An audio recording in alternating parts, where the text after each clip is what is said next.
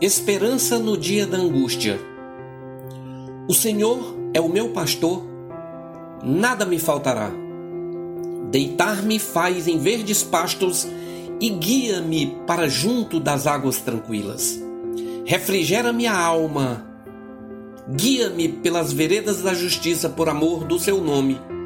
Ainda que eu ande pelo vale da sombra da morte, não temerei mal algum, porque tu estás comigo a tua vara e o teu cajado me consolam. Preparas-me uma mesa na presença dos meus adversários. Unges a minha cabeça com óleo, o meu cálice transborda.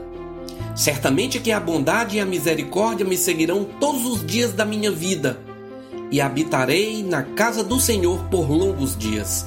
Salmo 23. Vez por outra, precisamos voltar a esse salmo.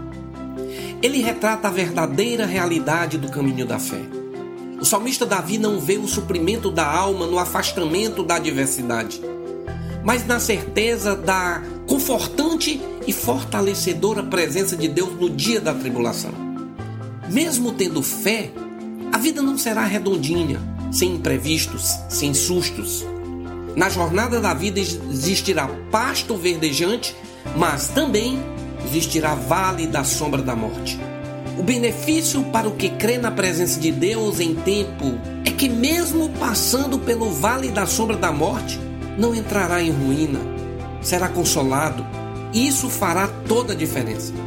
Acho lindo como Davi expressa sua confiança na bondade e misericórdia de Deus, mesmo no dia da tribulação, quando diz: Certamente bondade e misericórdia me acompanharão todos os dias da minha vida, até a consumação dos séculos.